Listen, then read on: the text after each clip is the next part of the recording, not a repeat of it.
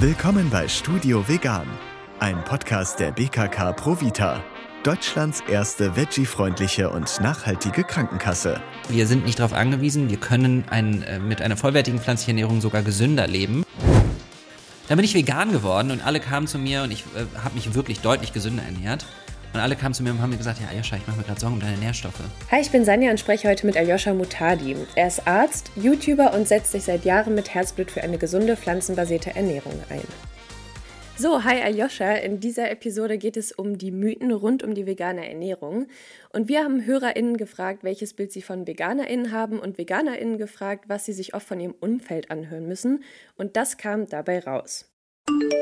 Sagt, ja, ich ernähre mich vegan und dass einen dann alle anschauen und sagen so, oh, du bist dann jetzt auch eine von denen. Vegan verbinde ich eigentlich für mich persönlich eher mit Verzicht. Die große Frage, die ich dann sofort im Kopf habe, was kann ich denn überhaupt noch essen? Kann ich dann nur noch Gras essen? Viele Lebensmittel sind verboten, in Anführungsstrichen. Das verbinde ich immer noch damit. Eine Mythe, die ich häufig höre, ist, dass es ja okay ist, dass die Tiere getötet oder gefangen gehalten werden, weil sie ja dafür gezüchtet werden. Mit Fleisch kochen ist viel einfacher. Wenn jetzt jemand zu Hause kocht, okay, Müssen wir immer den einen Veganer jetzt berücksichtigen, einen extra Topf kochen für den, ist natürlich schon irgendwie nervig.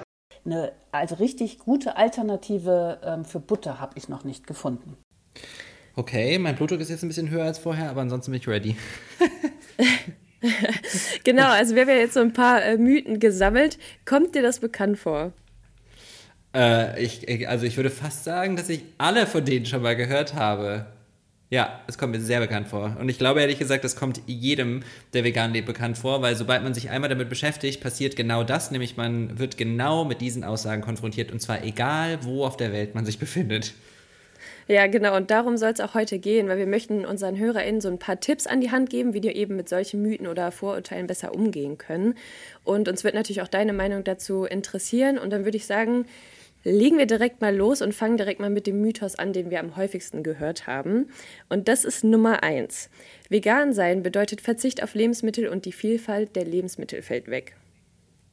Was sagst ähm, du dazu? also was ich dazu sage ist, ähm, es kommt natürlich darauf an, wen du fragst. Also am Anfang würde ich definitiv sagen, war das bei mir genauso. Ich habe auch gedacht, oh Gott, was mache ich denn jetzt? Was soll ich denn jetzt essen? Weil ich meine, wir wissen alle, Menschen sind Gewohnheitstiere. Ähm, die meisten Menschen machen das jahrelang und wir haben unseren festen Ernährungsplan und die tierischen Lebensmittel sind ja meist das Zentrum unseres Essens und drumherum kommt dann so ein bisschen Gemüse und Beilagen. Und wenn man sich das jetzt vorstellt, dass das wegfällt, dann denkt man sich so, ja, okay, da bleibt natürlich nicht viel übrig. Dann ist es ja weniger als vorher und von der Logik her weniger gleich weniger vielfältig. Ähm, aber das stimmt überhaupt nicht. Ähm, also ich habe die Küche komplett neu entdeckt für mich. Ähm, ich habe das immer so als Analogie wie eine Sprache lernen beschrieben. Man äh, am Anfang macht das alles überhaupt keinen Sinn. Und äh, dann ähm, fängt man an, einzelne Wörter zu verstehen, dann kann man Satz, langsam Sätze formulieren und irgendwann hat man eine ganz neue Sprache und denkt, boah, wie habe ich das vorher nur ähm, als so schwer empfunden? Das ist eine so krasse Bereicherung. Ähm, ich, meine Küche ist jetzt viel bunter, viel gesünder, viel ausgewogener und viel kreativer, als sie je vorher war, weil ich mich aber auch zum ersten Mal in meinem Leben wirklich mit Ernährung und Essen auseinandersetze. Insofern, ähm, das ist immer eine Frage der Perspektive, mhm. aber äh, definitiv ist das einfach nur eine Umstellung und ein Umdenken. Und das kostet am Anfang ein kleines bisschen Überwindung. Aber die größte Hürde bauen wir uns da im Kopf und danach, ähm, glaubt mir, ist es einfach die größte Bereicherung und ähm, ja. Mhm. Ist wahrscheinlich auch einfach eine Frage der Zeit, ne? Genau, also ich meine, was man ja sagen muss, ist, dass heutzutage, ähm, also als ich vegan geworden bin, gab es einfach wirklich, ich würde sagen, ein Zehntel am Angebot, was es jetzt gibt. Das heißt, der Umstieg wird jetzt einem ja noch viel, viel leichter gemacht, weil theoretisch gesehen können wir sogar fast alle Gerichte wie vorher weiter essen, nur in vegan. Das ging bei mir ja gar nicht so doll, weil äh, ich tatsächlich noch nicht so viele Optionen hatte an veganen Alternativen. Ähm, insofern theoretisch gesehen nicht mal unbedingt. Also äh, man könnte, wenn man ganz, ganz faul ist, auch einfach sagen, ich kaufe mir jetzt einfach alle Produkte wie vorher in vegan und machen Stelle einfach machen vegane Schnitzel mit Pommes und veganer Mayo und veganer Ketchup und ähm, ne, also es gibt nichts, was es nicht gibt inzwischen in vegan. Insofern theoretisch noch nicht mal, aber ähm, wenn man das Ganze ein bisschen vielfältiger gestalten möchte und aus meiner Perspektive auch sollte, ähm, dann ja, muss man sich ein bisschen damit auseinandersetzen. Aber das halte ich auch für sehr sinnvoll. Also Wir haben äh, in unserem Leben den Fokus auf so vielen Dingen und ähm, das ist eine Sache, die wir, glaube ich, sehr vernachlässigen und für selbstverständlich hinnehmen und die so einen immensen Einfluss auf, auf so vieles hat, ähm, dass ich mir einfach wünsche, dass mehr Menschen sich damit auseinandersetzen. Super, dann kommen wir zur zweiten ähm, Frage. Das ist diesmal eine Frage von einer ähm, Hörerin, die selbst vegan ist. Ich spiele sie dir mal kurz ab. Was mich zum Beispiel stört, ist, dass meine Eltern nachvollziehen können, dass ich mich vegetarisch ernähren möchte, weil sie sagen, okay, äh, dass du nicht möchtest, dass ein Tier für dich stirbt, verstehen wir. Aber sie verstehen den Übergang zu vegan nicht, weil sie halt diese typischen Klischees halt sagen, so, ja, eine Kuh gibt eh Milch, ein Huhn legt eh ein Ei. Ähm, warum sollten wir das da nicht essen? Ähm, ja, was kann ich Ihnen darauf antworten? Also,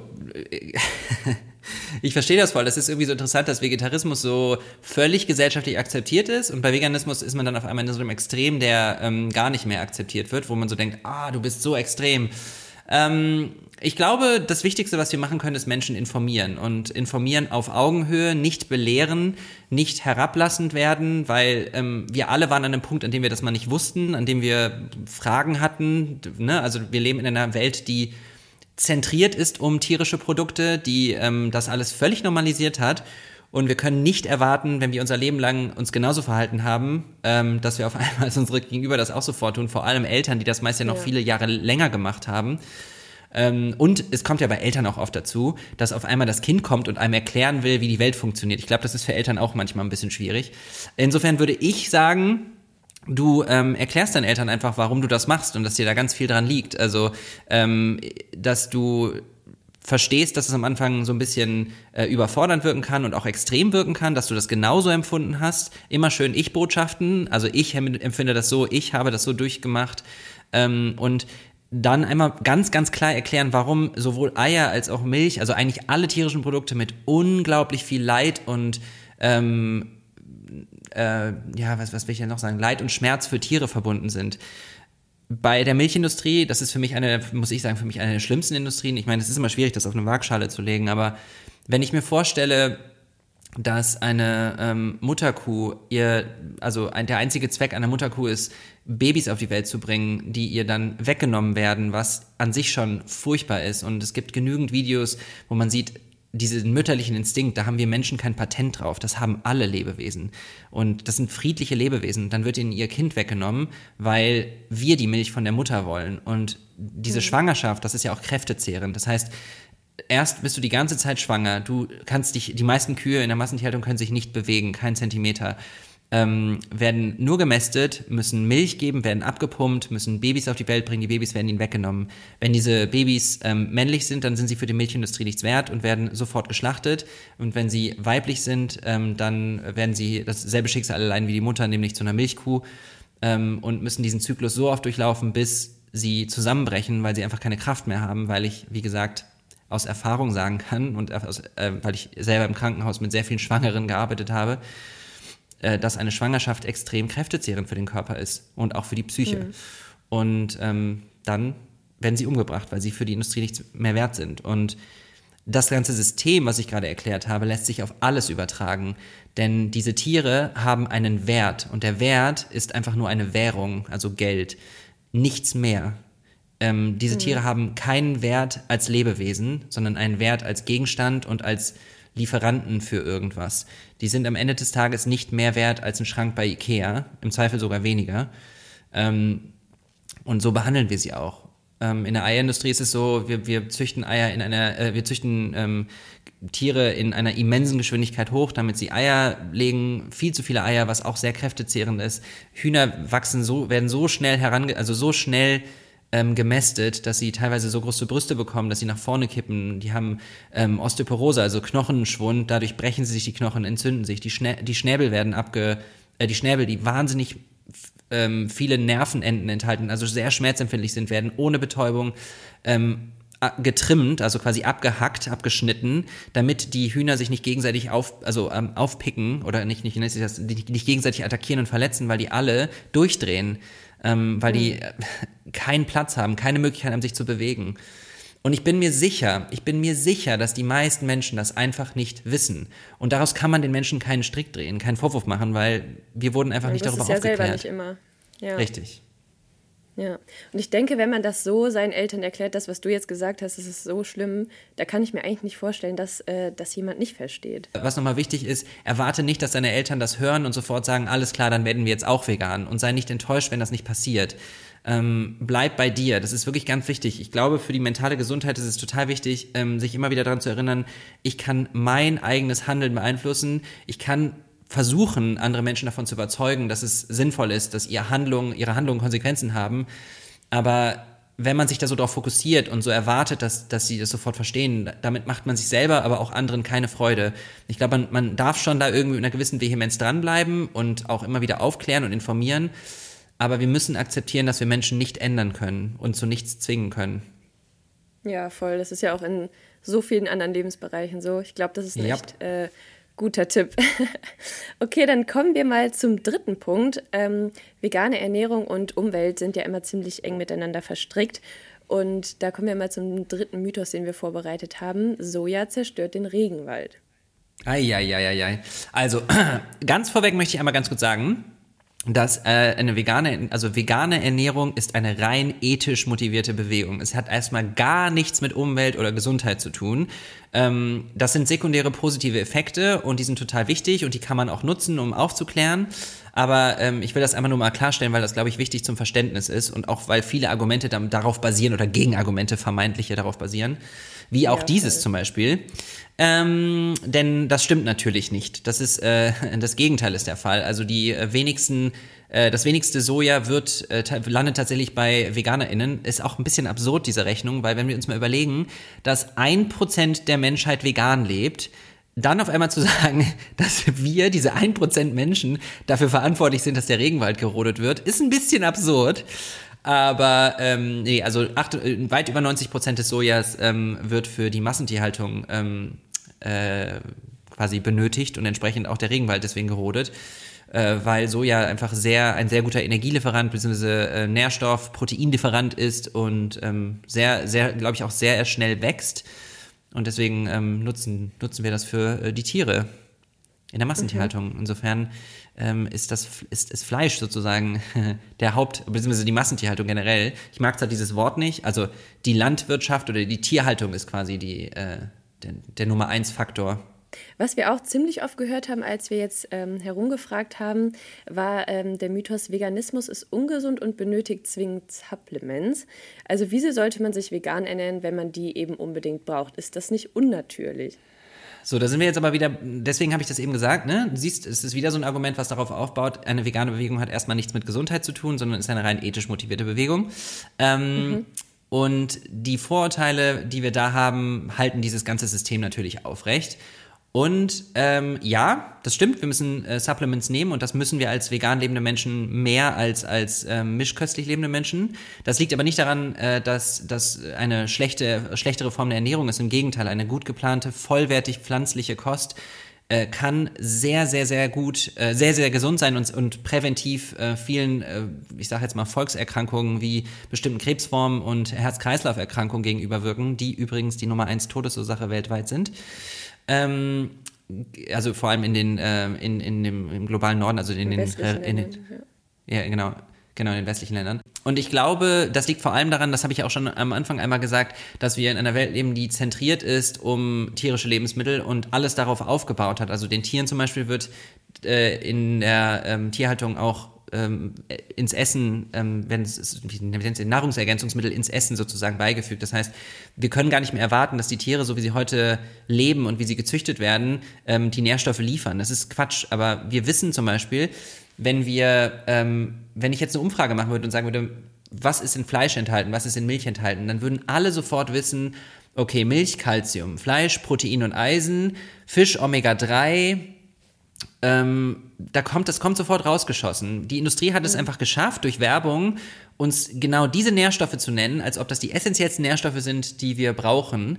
Wenn ich jetzt aber sage, was ist denn zum Beispiel in Brokkoli enthalten, was ist denn zum Beispiel in Zwiebeln enthalten, da kann niemand was zu sagen. Das interessiert aber auch niemanden, ähm, weil wir wollen ja das System aufrechterhalten. Ähm, und ich glaube, äh, auch da ist es einfach wieder total wichtig aufzuklären. Ich hatte dieses, ähm, diesen, diese Sorgen sozusagen auch.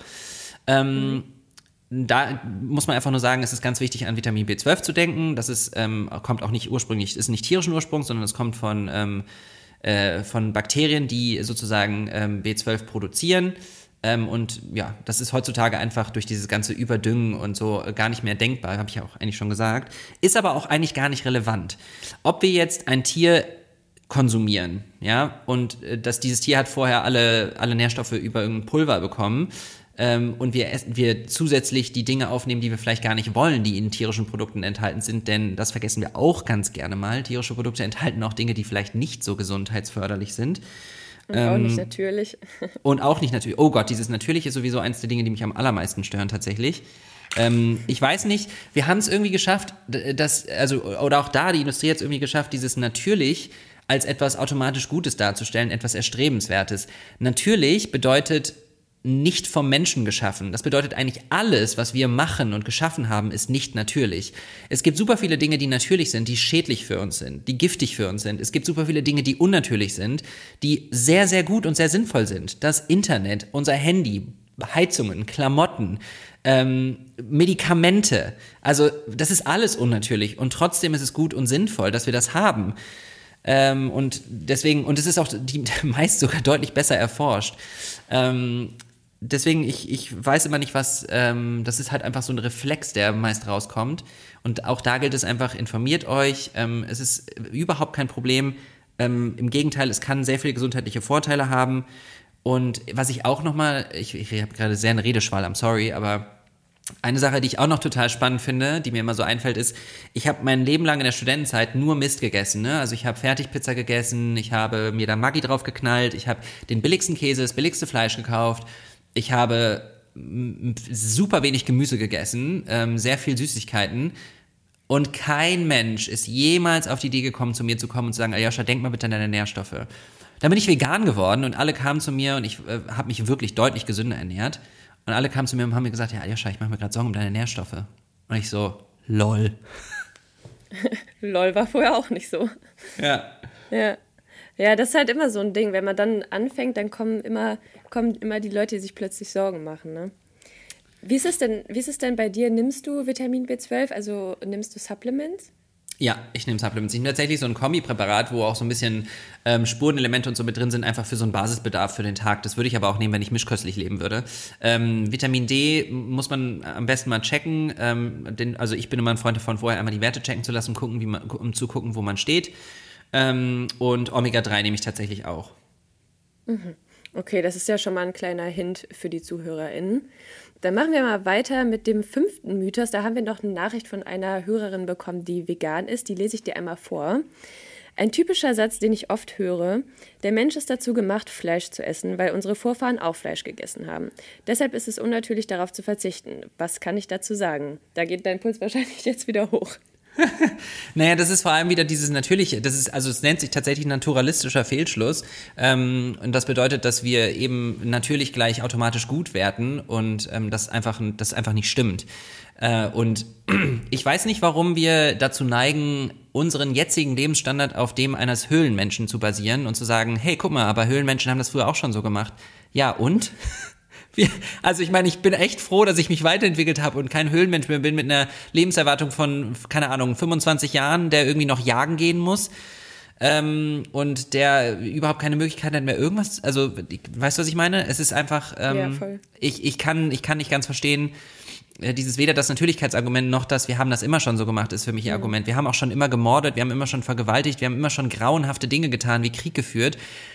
Das, das heißt ist, ja nicht, dass man so weitermachen muss. Ne? Richtig. Also wir, wir haben ja, wir haben ja unsere, wir haben ja sowas wie eine, ähm, eine Moral, um eben Dinge abzuwägen. Wenn ich auf die Straße gehe und, und einfach irgendjemanden schlage, dann würde auch, würde auch jeder sagen, das macht man nicht.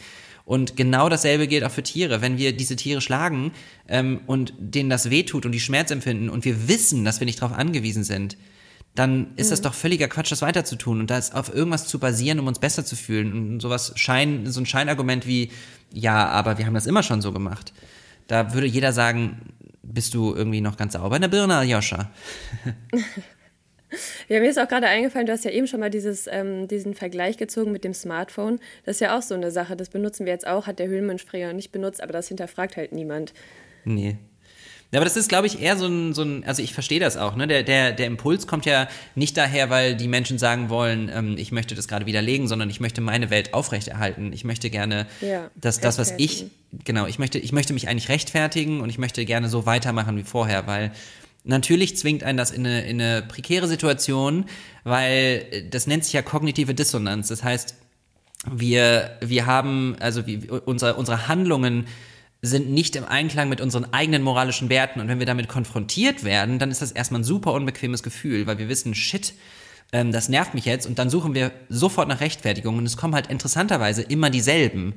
Ähm, und wenn man sich dann Gedanken über diese Rechtfertigung macht, die ich übrigens auch fast alle früher benutzt habe, für mich, als ich noch Fleisch gegessen habe, dann merkt man, dass die eigentlich nicht so wirklich Sinn ergeben. Dann würde ich sagen, machen wir mal mit dem sechsten Mythos weiter.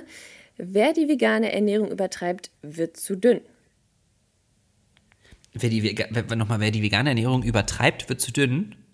Genau, das ist äh, ein Mythos, den wir auch von HörerInnen bekommen haben. Also erstmal würde ich gerne wissen, wie man eine vegane Ernährung übertreibt. Also das wäre meine Frage jetzt. Was bedeutet denn, man übertreibt die vegane Ernährung? Man isst so viel vegane Alternativprodukte. Ich weiß, was sie meint. Sie meint wahrscheinlich, wenn's, äh, wenn man ganz radikal vegan ist und wirklich gar keine tierischen Produkte mehr isst.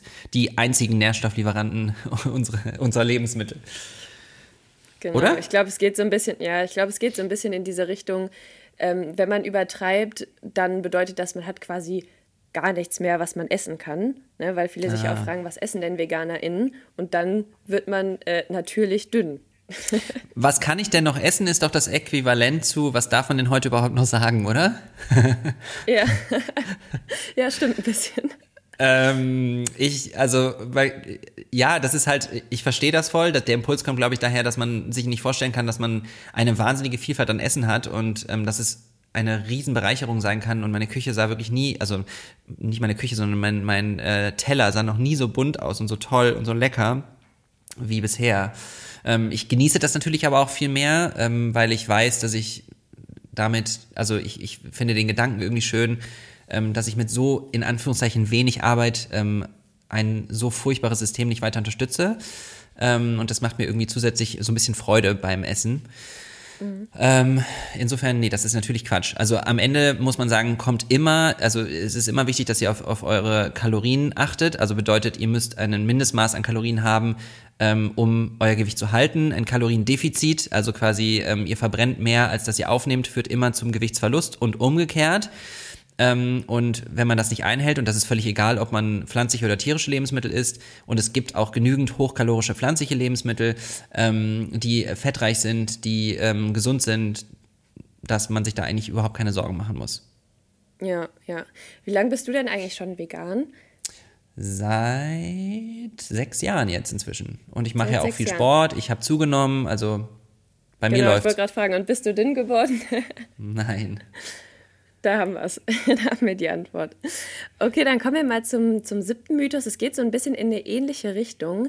Um Muskeln aufzubauen, brauchen wir tierisches Protein. Ja, das versuche ich jetzt, mache ich jetzt kurz, ne? Das stimmt einfach auch nicht, denn alle äh, primären Proteine, also Aminosäuren, kommen von Pflanzen. Ähm, und wir können äh, uns das komplette Aminosäurespektrum auch über Pflanzen abdecken. Punkt. Du hast ja auch gerade schon gesagt, dass es bei dir selbst auch so war, ne? Dass du ja, Ja, auch selbst viel Sport machst. Es gibt genügend LeistungssportlerInnen ähm, und es ist auch einfach, also es stimmt einfach nicht. Also das, das ja, es stimmt einfach nicht. Punkt. Damit, war, damit sind wir schnell durch. Okay, dann kommen wir zum äh, nächsten Beitrag, den wir auch von einer Hörerin äh, zugeschickt bekommen haben. Sie ist äh, selbst nicht vegan ähm, und das spiele ich dir jetzt mal ab. Bei Vegan fällt mir vor allen Dingen äh, negativ auf, dass die Dogmatiker noch nicht mal auf ein Sofa gehen, das aus Leder ist, keine Lederschuhe tragen. Und all diese Exzesse, die es nach sich ziehen, sind absolut für mich nicht statthaft. Was sagst du dazu? Ähm, also, ich, ich weiß nicht, wo dieser Impuls genau herkommt, dass sie sagt, also, dass ich, also, das ist ja fast anekdotisch. Also, ich kann ja nicht pauschal sagen, dass Veganer in sich nicht mal auf ein Ledersofa setzen. Das ähm, ist ja einfach eine Pauschalaussage, die aus der Luft gegriffen ist. Ähm, mhm. Dann würde ich, äh, das andere, was sie sagt, ähm, ist etwas, was man relativ häufig hört, dass Veganismus mit Religion gleichgesetzt wird. Und das ist natürlich völliger Quatsch. Ähm, äh, Religion ist ein Glaube, etwas nicht greifbares, nicht belegbares. Äh, Veganismus basiert auf Fakten. Punkt. Bedeutet, ähm, alles, was wir sagen, ist, Tiere empfinden Schmerz, ähm, Tiere leiden, Tiere müssen nicht sterben, wir sind nicht darauf angewiesen, wir können ein, äh, mit einer vollwertigen pflanzlichen Ernährung sogar gesünder leben. Ähm, und basierend auf den Tatsachen möchten wir das System nicht länger unterstützen.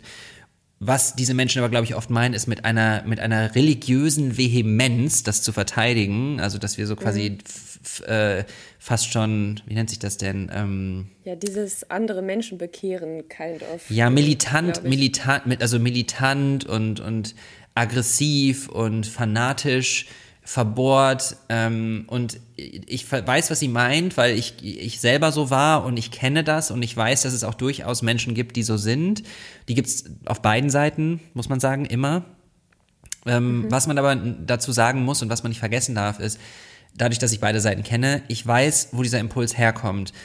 Wir wenn wir uns damit anfangen auseinanderzusetzen und ich kann immer nur wieder zurückdenken, wie das bei mir war. Ich habe mir diese Videos angeguckt, ich habe gesehen, wie diese, diese Tiere geschlachtet werden, geschlagen werden, wie sie schreien, wie sie wegrennen, wie sie Angst davor haben, weil sie wissen, dass sie gleich sterben. Und es geht nicht nur um das Sterben selbst, sondern es geht um das ganze Leben. Diese Tiere leben nur für diesen einen Zweck, um getötet zu werden, um fünf Minuten Mittagessen oder Abendessen zu rechtfertigen. Für mehr leben diese Tiere nicht. Und mhm. wenn man sich diese Videos anguckt und immer wieder anguckt, dann macht einen das so fertig und so traurig.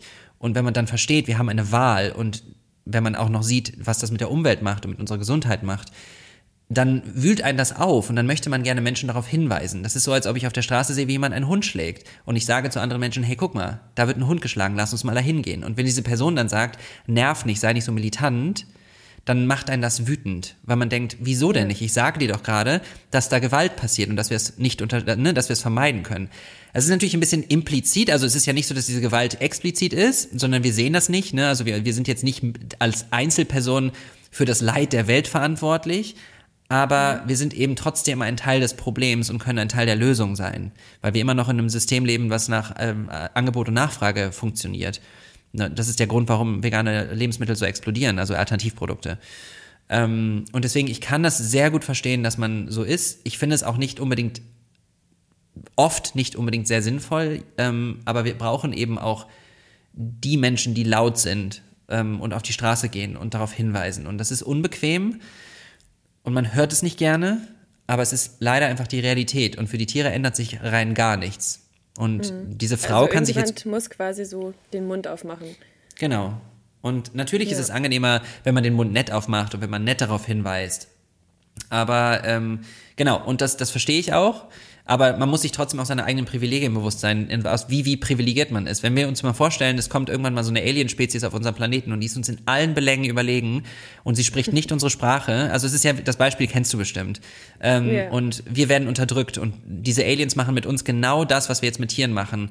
Wie privilegiert muss man sein, um zu sagen, ja, aber ich habe ehrlich gesagt jetzt keinen Bock, irgendwie da jemanden zu unterstützen, weil, boah, es schmeckt einfach zu gut oder die nervt mich. Die sind ein bisschen zu radikal in ihrer Nächstenliebe, ein bisschen zu extrem in ihrer Konsequenz, was ähm, die Ausbeutung von Tieren angeht. Also das ist es ja am Ende, ne? Mhm, voll. Das ist eigentlich auch ein ganz gutes Beispiel, was man vielleicht dann anbringen kann, wenn jemand einen dafür kritisiert, ne? Genau, genau. Mhm. Okay, dann gehen wir mal zum neunten Mythos weiter. Äh, ganz zu Anfang hatten wir den Punkt schon mal äh, in der Memo, die ich dir abgespielt habe. Und zwar geht es darum, veganes Essen kochen und einkaufen ist viel zu aufwendig. Ähm, wie ist denn da deine Erfahrung jetzt nach sechs Jahren? Ähm, auch Erfahrungswerte. Also das ist am Anfang überfordernd und dass man, ich, ich gebe zu, man muss sich am Anfang mehr damit auseinandersetzen. Es ist nicht, es ist nicht so, dass man, äh, dass man am Anfang also Moment, ich muss es umformulieren. Am Anfang ist es immer mehr Arbeit. Das muss ich zugeben, weil klar, wir müssen aus gewohnten Mustern ausbrechen. Wir haben äh, es gelernt, über Jahre uns auf eine bestimmte Art und Weise zu ernähren. Und auf einmal müssten wir jetzt umdenken. Und das zwingt uns natürlich, uns wieder damit auseinanderzusetzen und mal gucken, mal auf die Lebensmittel zu gucken, was ist denn da überhaupt drin? Ist da jetzt ein Ei, ist da jetzt Ei drin, ist da Molkenpulver drin, ähm, ist da Gelatine drin? Und ja, das ist am Anfang natürlich nervig und natürlich, also was heißt nervig? Ich fand es nie nervig, ehrlich gesagt. Ich, ich fand es eher bereichernd, weil ich zum ersten Mal gemerkt habe, oh Gott, was stecke ich eigentlich alles in mich rein? Äh, ja, aber ich verstehe, dass. Es ist halt ein bisschen aufwendiger, ne? Es ist aufwendiger, genau. Aber das ist eine Frage der Gewohnheit. Wenn man das ein paar Wochen gemacht hat, dann ist das das Normalste der Welt und kostet ein, keine Sekunden mehr, weil man es auch einfach weiß. Irgendwann weiß man es ja einfach. Ähm, ich kann wieder die Referenz zu Sprache lernen sagen. Wenn man die Sprache einmal drauf hat, dann äh, ist das keine Mehrarbeit mehr. Das ist echt ein gutes Beispiel, das merke ich mir. Okay, dann kommen wir schon auch zum Abschluss der ersten Episode. Und da habe ich ein Zitat von meiner Oma mitgebracht. Äh, ich habe sie nämlich auch gefragt, was sie denn äh, für Vorurteile oder Mythen über VeganerInnen kennt. Und da hat meine Oma gesagt, ich habe nichts gegen die Veganer. Ich glaube, dass sie sich vernünftig ernähren, aber man darf es nicht übertreiben. Wir hatten ja eben schon mal dieses Nicht-Übertreiben. Ähm, und damit ist wahrscheinlich auch dieses gemeint, so andere zu belehren. Was sagst du denn so als Fazit dazu? Also, dass man alles in einem gewissen Maße machen soll oder wie ist da deine Meinung? Also meine Meinung ist, dass, dass VeganerInnen ja nichts anderes versuchen, auf, äh, als auf Gewalt hinzuweisen. Auf ein brutales, destruktives System, was uns nicht selbst betrifft als Menschen, sondern was ähm, leidensfähige unschuldige Lebewesen betrifft, die, ähm, die nie irgendwas dazu beigetragen haben, außer in die falsche Spezies geboren zu werden, zum falschen Zeitpunkt. Ähm, und ich finde es ein bisschen schwierig, wenn man in dem Zusammenhang sagt, man übertreibt. Man, äh, man ist konsequent, das Wort mhm. würde ich benutzen, also ähm, konsequentes Verhalten ja. Ähm, und ich glaube, was, was ja damit gemeint ist, ist so dieses, ähm, äh, oder beziehungsweise ich glaube, was, was ich verstehe, ist, dass alles, was wir so betrachten, immer, es gibt immer ein Gefälle, beziehungsweise eine, eine, wie nenne ich das jetzt am besten, so eine, also eine, eine Differenz zwischen dem, was, zwischen dem Ist-Zustand und dem eventuellen Soll-Zustand. Bedeutet, wenn ich zum Beispiel sage, ich bin ein Mischköstler, der sich noch nie mit dem Thema vegan auseinandergesetzt hat, für diesen Menschen ist vegan ja total extrem und total radikal. Ja. Ein Mensch, der zum Beispiel in, also nehmen wir mal eine Nonne, versus einem, einer Prostituierten. Das ist super extrem, die Differenz. Wenn ich also jetzt einer der Personen sage, ihr müsst euch, äh, ihr müsst auf die andere Seite gehen, dann erscheint das erstmal als ein riesen, riesen, riesen Schritt und viel zu extrem. Und so ist es, ja. glaube ich, da auch. Also es ist einfach erstmal, es erschlägt uns und ähm, wir haben das Gefühl, Essen ist ein integraler Bestandteil meines Alltags. Ich esse dreimal am Tag mindestens ich müsste, wenn ich mir jetzt vorstelle, sofort vegan leben zu müssen, meinen kompletten Kühlschrank umräumen und was ist mit meinen Klamotten und was ist damit, was ist mit den Nährstoffen, dann kommen die ganzen Fragen auf und dann erscheint einem das einfach wahnsinnig viel. Und dann ist es leichter für den Kopf, das erstmal so ein bisschen runterzuschrauben und zu sagen, you know what? Ich find's okay, solange man nicht übertreibt, weil dann hat man sich selber so ein bisschen eingeredet, alles in Maßen. Und prinzipiell ist der Spruch alles in Maßen ja auch gar nicht so schlecht, ähm, wenn wir ihn nicht als Rechtfertigung benutzen. Ähm, ich bin ja der Meinung, jeder Regen fängt mit einem Tropfen an und solange wir in Bewegung bleiben und dranbleiben, ist es gut und ich bin dankbar dafür. Ich kann niemanden zwingen. Ähm, jeder Mensch, der diesen Podcast hört, kann auflegen, kann den schließen und sich einen Schnitzel kaufen. Ähm, und das muss ich akzeptieren. Ähm, die Tiere müssen das auch akzeptieren. Die haben kein Mitspracherecht und das, auch das muss ich akzeptieren. Ähm, insofern, ich verstehe deine Oma aber ich würde, ich würde sagen, wenn es darum geht, auf Gewalt und gewaltvolle Systeme hinzuweisen, hat das nie etwas mit radikal zu tun. Das war unsere erste Episode mit dir als Gast. Vielen Dank, dass du dabei warst. War echt sehr interessant und ich glaube für die HörerInnen auch sehr hilfreich. Ja, vielen Dank für die Einladung. Also ich fand es auch schön und ich rede ja, wie, wie, du weißt, sehr gerne und sehr viel auch über dieses Thema. Und äh, ich freue mich natürlich auch, für, wenn ihr äh, meine Arbeit unterstützen wollt, dann guckt gerne bei meinem Instagram-Kanal vorbei. Aljoscha heiße ich mit SH.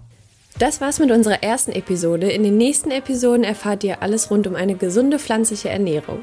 Also bleibt dran und abonniert den Podcast. Das war Studio Vegan, ein Podcast der BKK Provita. Deutschlands erste veggie-freundliche und nachhaltige Krankenkasse.